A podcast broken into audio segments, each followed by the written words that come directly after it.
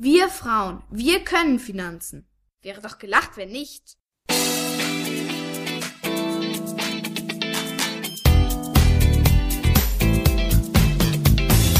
Das ist der Podcast der Geldfrau. Für alle, die mehr von ihrem Geld wollen.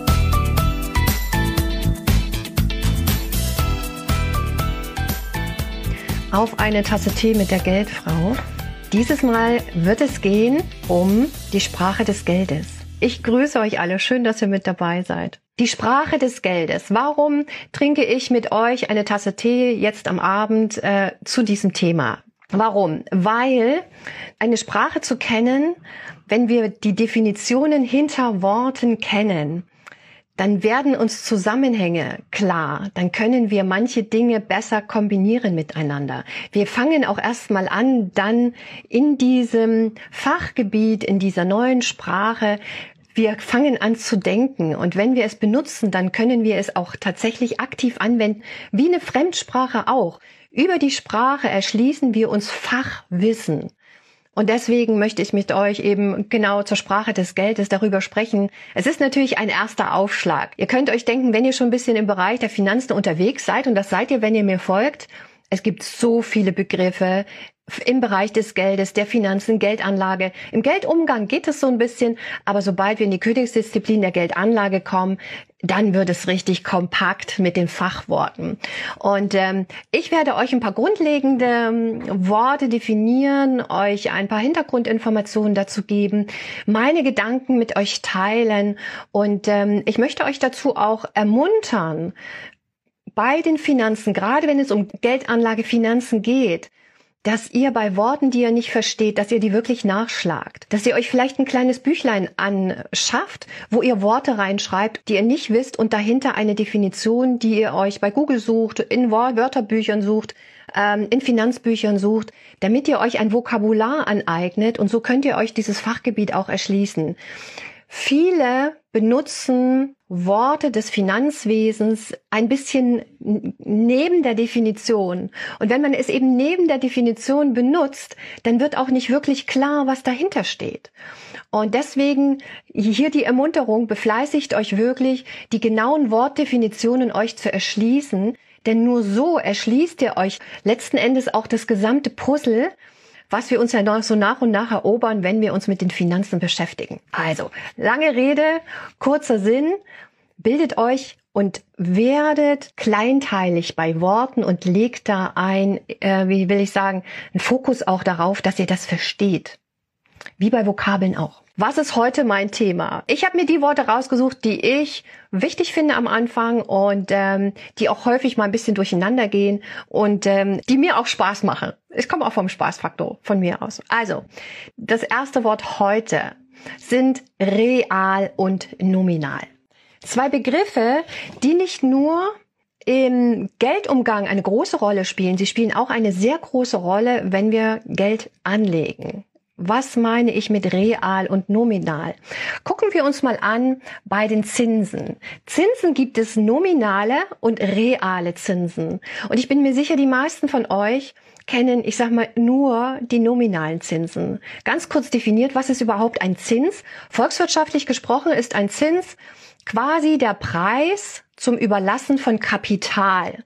Na, ihr bekommt zum Beispiel ja einen Zins, wenn ihr euer Geld an eine Bank gebt oder ihr verleiht euer Geld an einen Freund und ihr bekommt dafür einen Zins. Das ist der Preis des Geldverleihens. Was steckt in diesem Preis drin? Eine Risikokomponente.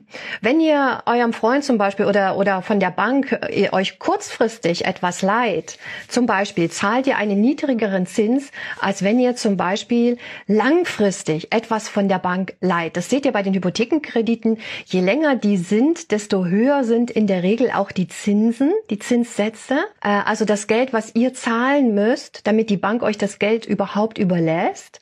Und je nachdem, wie, wie, wie ähm, zahlungskräftig ihr seid, welchen Job ihr habt, wie alt ihr seid, desto, ähm, desto mehr Zins müsst ihr zahlen oder weniger. Woran liegt das? Weil euer Risiko steigt, wenn ihr zum Beispiel ein geringes Einkommen habt, wenn ihr vielleicht schon älter seid.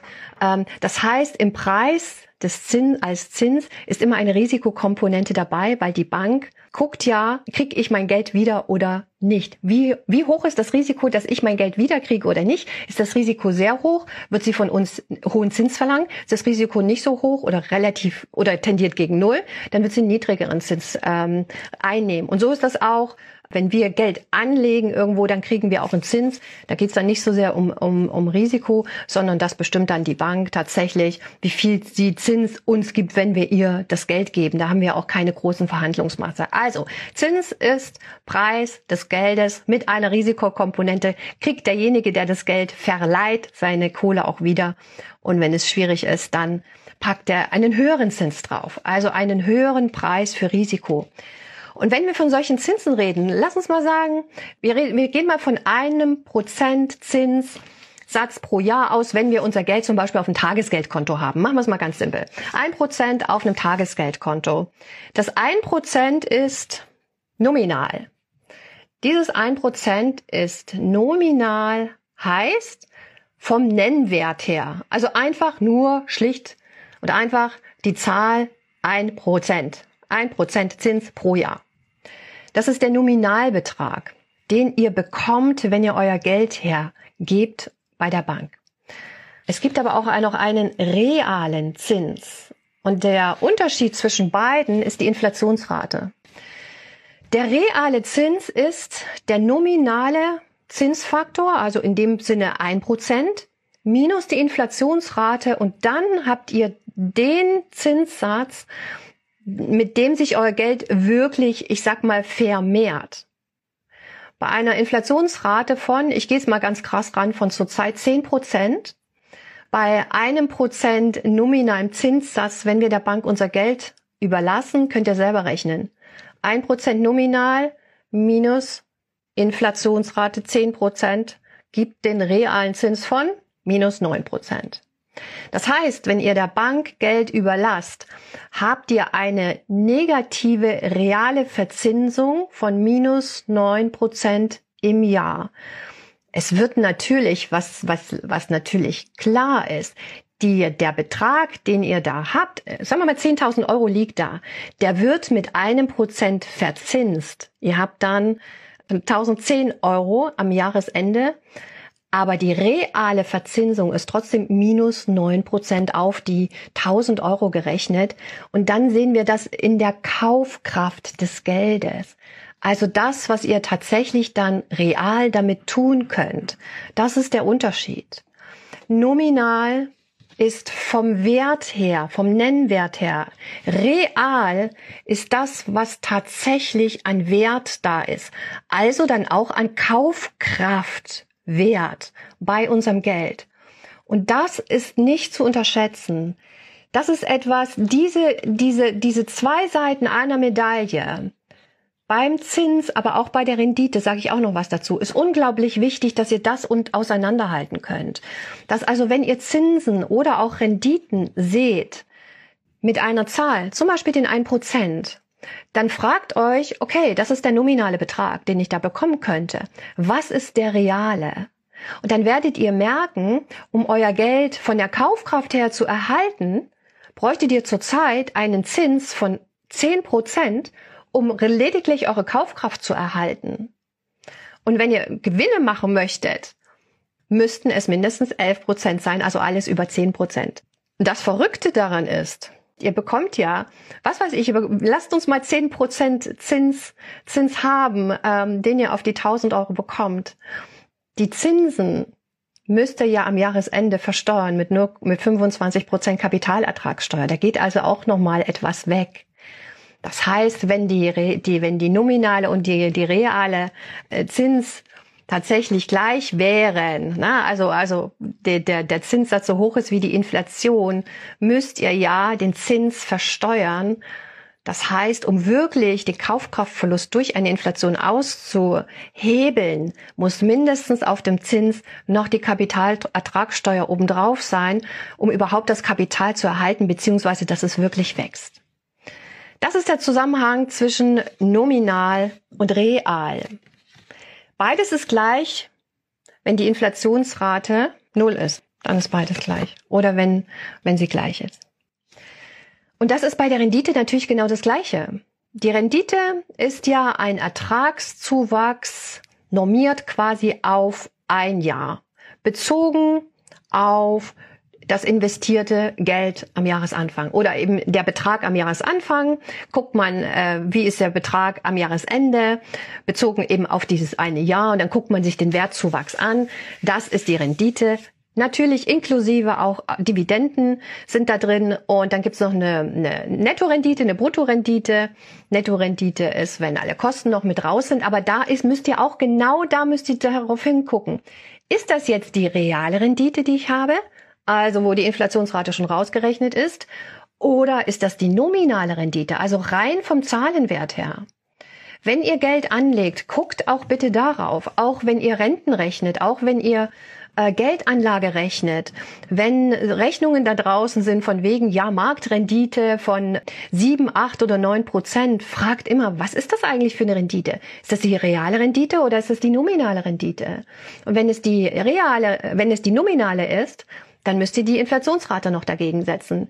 Ihr könnt allerdings nicht, wenn ihr zum Beispiel ähm, das Jahr 21 nehmt, die Rendite vom Jahr äh, 2021, könnt ihr natürlich nicht unsere heutige Inflationsrate mit ransetzen, um den realen Wert zu bekommen.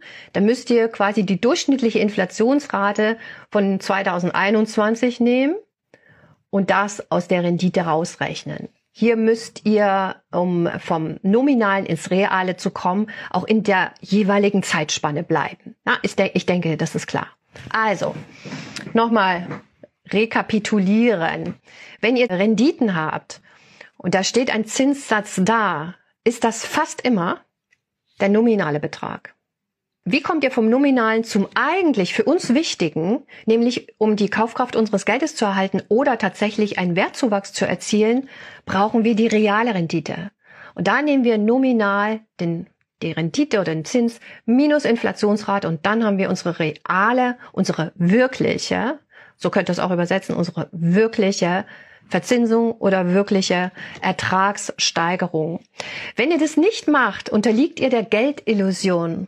Könnt ihr auch nochmal nachschlagen. Die Geldillusion ist ähm, ja eine beliebte, äh, beliebte Verzerrung, Wahrnehmungsverzerrung, weil die meisten werden nie verstehen, dass sie tatsächlich immer nur mit nominalen Zinsen rechnen und niemals die realen sich anschauen oder auch bei den Renditen. Äh, und da gibt es einen, einen riesengroßen Unterschied. Wenn ihr dieser Gedanke nominal real in, in Relation mit der Inflationsrate. Spielt auch bei vielen anderen Sachen eine Rolle. Wenn ihr zum Beispiel ähm, so Filmstat oder Statistiken habt, zum Beispiel der, der, der ertragreichste Film oder der, der, der am meist verkaufteste Film aller Zeiten, gibt's ja manchmal solche Statistiken. Da werden ja dann teilweise Umsätze von, von 2020, 22 verglichen mit Umsätzen von 1990 oder von 2000. Gedanke nominal real. Ja, ich meine, eigentlich, wenn man es wirklich ver ver vergleichen wollte, müsste man aus den späteren Umsätzen die ganzen Inflationsraten rausrechnen und zurückrechnen auf das Vergleichsjahr mit dem anderen Film und dann erst könnte man sagen, okay, welcher Film ist denn, was weiß ich, in den vergangenen 20 Jahren oder 30 oder 50 Jahren der wirklich erfolgreichste gewesen? Real gesehen, also von den realen Umsätzen, von den realen Preisen und nicht von den inflationierten Preisen. Die Inflation steckt ja in den Preisen drin. Das müsst ihr auch immer bedenken. Ich finde das, das ist immer ganz spannend, die, die Geldillusion quasi zu erkennen und sie für sich quasi auszuschalten und das Reale tatsächlich dahinter zu sehen. Guckt dahinter. Und so macht ihr das von nominal zu real. Guckt ihr auch dahinter. So, das ist heute mein Beitrag zu real, nominal. Eine wirklich sehr wichtige Unterscheidung beim Geldanlegen, beim Geldparken, beim Vermögensaufbau zwischen nominal und real zu unterscheiden und nicht der Geldillusion aufzusitzen. Eine Frage. Kapitalertragssteuer von Utah E. Kapitalertragssteuer fällt ja erst an, wenn der Freibetrag überschritten wird. Korrekt. Der, der Freibetrag von zurzeit 801 Euro pro Jahr. Alles darunter ähm, ist ähm, Kapitalertragssteuerfrei von 25 Prozent. Und ähm, ab dem 802. Euro wird es kapitalertragssteuerpflichtig. Aber Glück, Glück, Glück, beziehungsweise endlich haben sie es mal angehoben, kann man da bloß sagen. Von Glück ist da nicht die Rede. Ab dem nächsten Jahr sind es 1000 Euro und nicht mehr nur 800. Ich finde diese 800 sowieso ein Witz, sollten deutlich mehr sein. Wenn Sie von uns verlangen, dass wir privat vorsorgen, dann sollte da auch äh, der Staat uns ein wenig entgegenkommen. Genau, so ist es, Jutta eben. Schön, dass ihr hier mitgetrunken habt. Freut mich sehr. Wir sehen uns morgen wieder. Und wie, ich knüpfe morgen gleich an, an Real Nominal Zinsrendite. Wir reden morgen über Inflation. Deflation und äh, wir gucken uns an, wie die Inflationsrate gemessen wird und was das mit euch zu tun hat und dass diese 10% Inflationsrate, die wir zurzeit haben, auf euch vielleicht gar nicht zutrifft. Das ist auch ein wichtiger Gedanke, den ihr ähm, euch ganz real anschauen solltet und damit arbeiten könnt für euch, für euer ganz normales Leben, für den täglichen Umgang äh, und aber auch für eure Geldanlage. Magdalena hat noch eine Frage. Ab welche Anlageform kann aktuell die Inflation ausgleichen? ja, Magdalena, 10% reale Rendite oder 10% Rendite, real nicht, weil haben wir es ja noch drin. Weiß ich nicht, keine. Also die äh, höchst riskant, also außer Hochrisiko, nur Hochrisiko. Nur, äh, das, da sind wir im spekulativen Bereich. Alles, was über, sagen wir, sechs bis sieben Prozent reale Rendite ist, ist tatsächlich spekulativ und hochriskant. Und ähm, würde ich mal mich so aus dem Fenster hängen. Deswegen, du findest zurzeit keine Anlageform, meiner Meinung nach, außer du zockst und spekulierst, um die zehn Prozent Inflationsrate auszugleichen. Das schaffst du zurzeit tatsächlich nicht. Vor allen Dingen, weil wir auch einen unglaublichen ähm, Rückgang äh, an Aktienkursen zum Beispiel äh, auf den Aktienmärkten haben, äh, basierend auf der, der, der Notenbankpolitik. Ja, es gibt keine. Das kannst du vergessen. Heißt aber nicht, dass wir nicht investieren. Ähm, es gibt eben manchmal solche Phasen. Leben ist immer Risiko, Geldanlage ist immer Risiko und äh, da müssen wir jetzt einfach mal durch finde ich. Die zehn Prozent bleiben hoffentlich nicht so ewig und ähm, die zehn Prozent machen uns bei unseren Ausgaben ein großes Problem. Bei unserer Geldanlage, die läuft sowieso langfristig. Da müssen wir damit leben, zurzeit. Ja, im Moment äh, ist das Leben, zeigt es sich von vielen schwierigen Seiten. Und deswegen, ich habe heute gerade mit einer Klientin gesprochen, ähm, es gibt zurzeit sehr viele negative Dinge in unserem Leben und unserer Welt. Teilweise haben wir die ja ja, selber mitverschuldet, alle zusammen, äh, mehr oder weniger. Ähm, und äh, versucht auf die positiven Seiten zu schauen und euch nicht so runterziehen zu lassen. Versucht einander solidarisch zu sein, zu helfen, da zu sein. Und konzentriert euch auf die positiven, auf die kooperativen Dinge, Dinge zu stärken, Dinge zu verändern. Und ähm, Vielleicht schaffen wir es ja alle zusammen aus diesem wirklichen Transformationstal, was uns gerade, in das wir gerade hinabsinken, ähm, doch äh, gut wieder rauszukommen oder eben anders positiv stärker rauszukommen. Also, ich freue mich, wenn ihr morgen mit dabei seid. Und ähm, ja, dann bis morgen auf die nächste Tasse Tee. Ich freue mich auf euch. ciao, ciao. Das war der Podcast der Geldfrau. Für Sie von Dani Parzu. Für alle Frauen, die mehr von ihrem Geld wollen.